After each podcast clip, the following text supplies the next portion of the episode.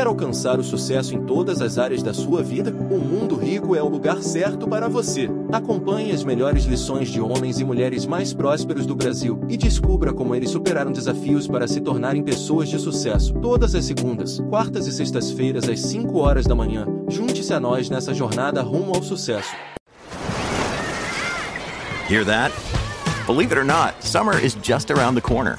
Luckily, Armorall, America's most trusted auto appearance brand, has what your car needs to get that perfect summer shine. Plus, now through May 31st, we'll give you $5 for every 20 you spend on Armorall products. That means car wash pods, protectant, tire shine, you name it. Find out how to get your $5 rebate at armorall.com. Armorall, less work, more clean. Terms apply.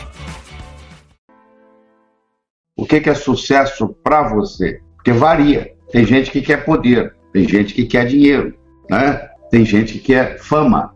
Cada um quer uma coisa. Então, sucesso, eu vou definir, fazer uma definição de trabalho, é conseguir o que você quer. O que é diferente de felicidade.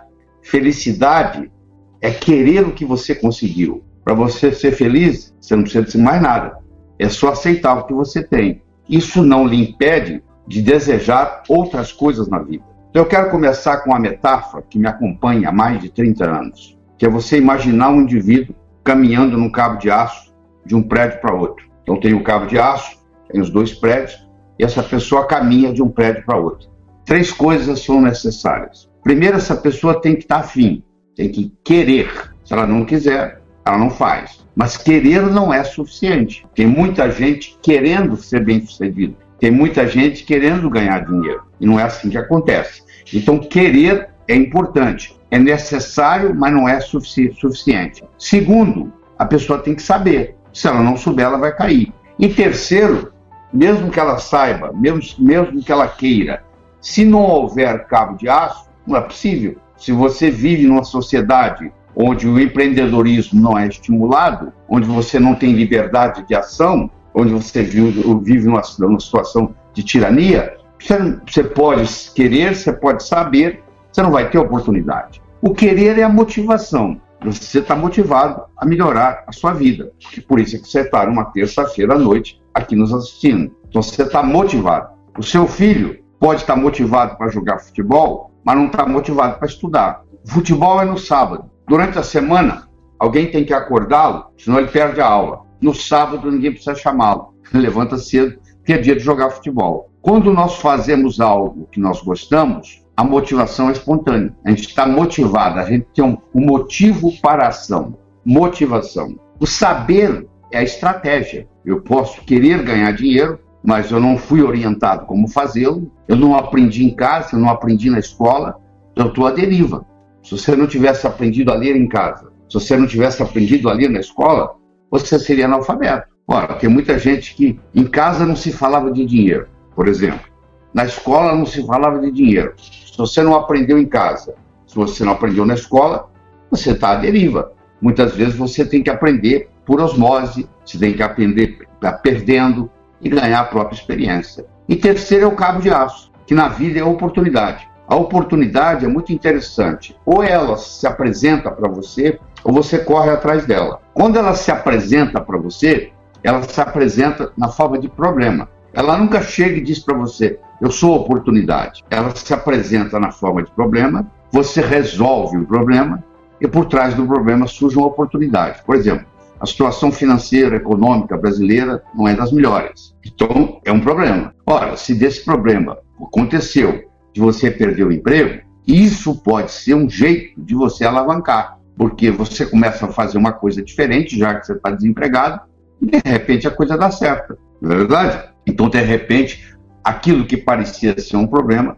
surge como uma oportunidade. Ou você corre atrás, vai buscar o que você quer, certo? Sucesso é uma ciência, do mesmo modo que você aprende física, que você aprende química, que você aprende biologia, você pode aprender a ser bem-sucedido, que é diferente de ter sucesso. Não é a mesma coisa. Você pode ter um jogador de futebol que é, tem muito sucesso jogando futebol, mas você vai ver a vida pessoal dele é toda comprometida, toda confusa. Então, essa pessoa tem sucesso jogando futebol, mas não é uma pessoa bem-sucedida na vida. Para ser bem-sucedido na vida, você tem que trabalhar em várias áreas. Na área pessoal, na área profissional, na área financeira. Não é uma coisa só. Na área familiar, na área social, na área de amizades. Então existe todo um processo. É, é completo. Essa é a diferença. Ter sucesso é uma coisa específica. Eu sou um corredor de carro e eu ganho na, na corrida de carro. Eu tenho sucesso nessa área. E ser bem sucedido é uma pessoa que consegue equilibrar as coisas na vida. Mas aí você deve estar pensando, eu tenho que nascer em berço de ouro? Não, pelo contrário. As pessoas bem-sucedidas na vida, em geral, tiveram uma infância difícil.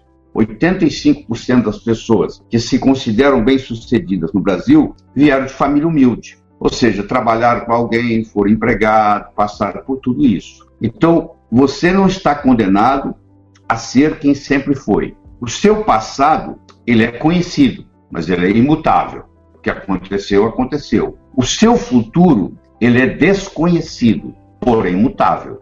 Pode ser que essa conversa que nós estamos tendo aqui pode ser a divisória de você começar outro caminho, porque o, seu futuro não está escrito ainda. Você pode estar começando a escrevê-lo hoje. Então isso faz uma diferença muito grande. Você entender essa perspectiva do amanhã.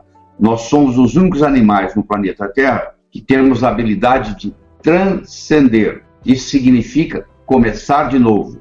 Não interessa onde você nasceu, não interessa a criação que você teve na infância, não interessa onde, o que você fez ou deixou de fazer até o dia de hoje. Você pode amanhã abrir um livro novo começar a primeira página. Isso chama transcender.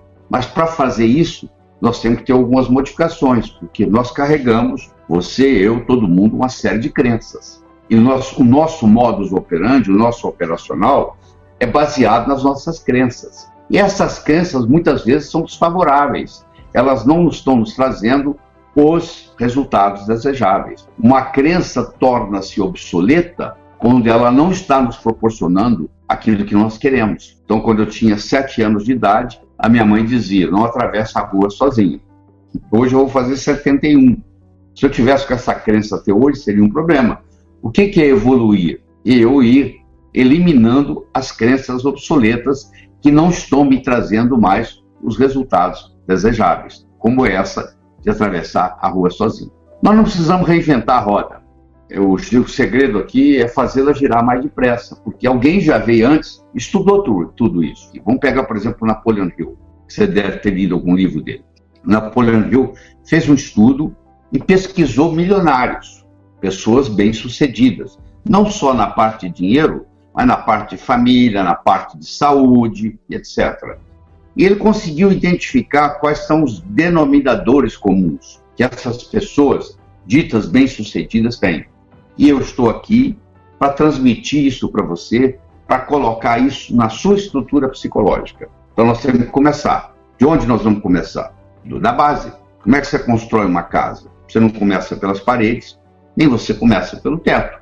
Você começa pelo alicerce. Então, o alicerce é a nossa autoestima, é a nossa autoimagem, é o modo como nós nos sentimos com relação a nós mesmos e é o modo como nós nos vemos. Nosso desempenho, tanto pessoal quanto profissional, nunca vai ser maior do que a nossa autoestima.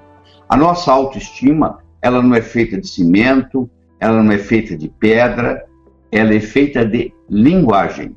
Ela foi criada linguisticamente e ela pode ser recriada linguisticamente. A primeira coisa que nós temos que determinar é de onde nós estamos saindo. Você imagina que você me ligue e fala assim: como é que eu chego aí onde você está? Qual a pergunta que eu vou lhe fazer? Onde você está? Se você estiver ao norte daqui, eu vou dizer para você vir sul. Se você estiver ao sul daqui, eu vou dizer para você ir norte. Sem saber onde você está, eu não consigo te orientar como é que chega aqui. Ora, você quer ir para sucesso. Eu quero saber de onde você está saindo. Se você não tiver noção clara, precisa, de onde você está saindo, fica praticamente impossível você atingir o sucesso que você está buscando. Isso é que faz você forte. É quando vem situações como essa e você vê lá na frente. Todo mundo está na crise. Deixa eu fazer uma analogia para você. Saíram dois indivíduos para caçar. Aí, eles estavam lá para caçar, caçando, de repente surgiu no horizonte um urso vindo em direção a ele. Você imagina, um urso vindo na sua direção. Aí um deles, o que, que fez? Tirou a calça, pôs o calção, tirou o sapato, pôs o tênis, e o outro olhando, e o outro falou assim, o que você vai fazer? Ele falou, vou correr. Precisa de você correr, o urso corre muito mais rápido que você. Ele falou, mas eu não preciso correr mais rápido que o urso, eu preciso correr mais rápido que você. Porque na hora que eu estiver correndo, você está aí de bota e tudo, que ele vai te pegar. Enquanto ele estiver te comendo, eu vou embora, pô. Quer dizer, a crise é o seguinte, a crise é para todo mundo, não é só para você. O urso é o mesmo para todo mundo. Quem que o urso pega? Quem não quem está parado. Aquele que está correndo, ele, o urso fica, fica lá preocupado com o outro. Então, isso, essa metáfora você tem que pôr na cabeça. Eu não preciso correr mais rápido do que, do que a crise. Eu preciso correr mais rápido de quem está concorrendo comigo na crise. E isso estimula você a criar, começa a criar ideias. Ideia de um real, ou de ideia de mil reais, ou ideia de cem mil reais, dá o mesmo trabalho, sabia? Começa a questionar que ideias. Nos últimos 20 minutos antes de dormir, rumina na sua cabeça a noite inteira. Você começa assim, ó. Como é que você, ó, se você tem 30 anos, você passou 10 anos dormindo. Você passa um terço da sua vida dormindo.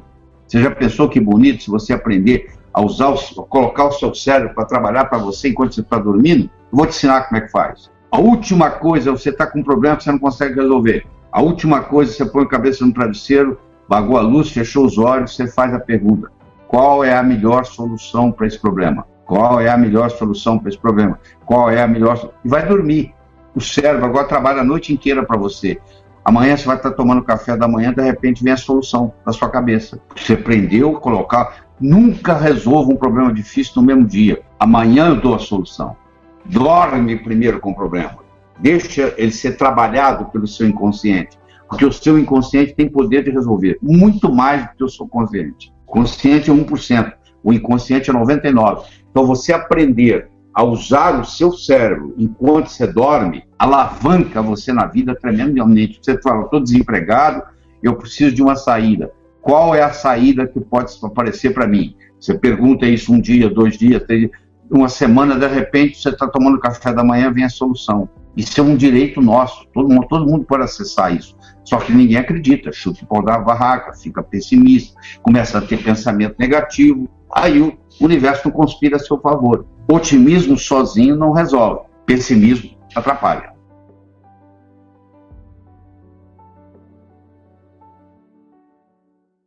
Você quer aprender a como faturar mais de 500 reais por dia na internet? Acesse o primeiro link na descrição que eu vou te mostrar a como fazer isso.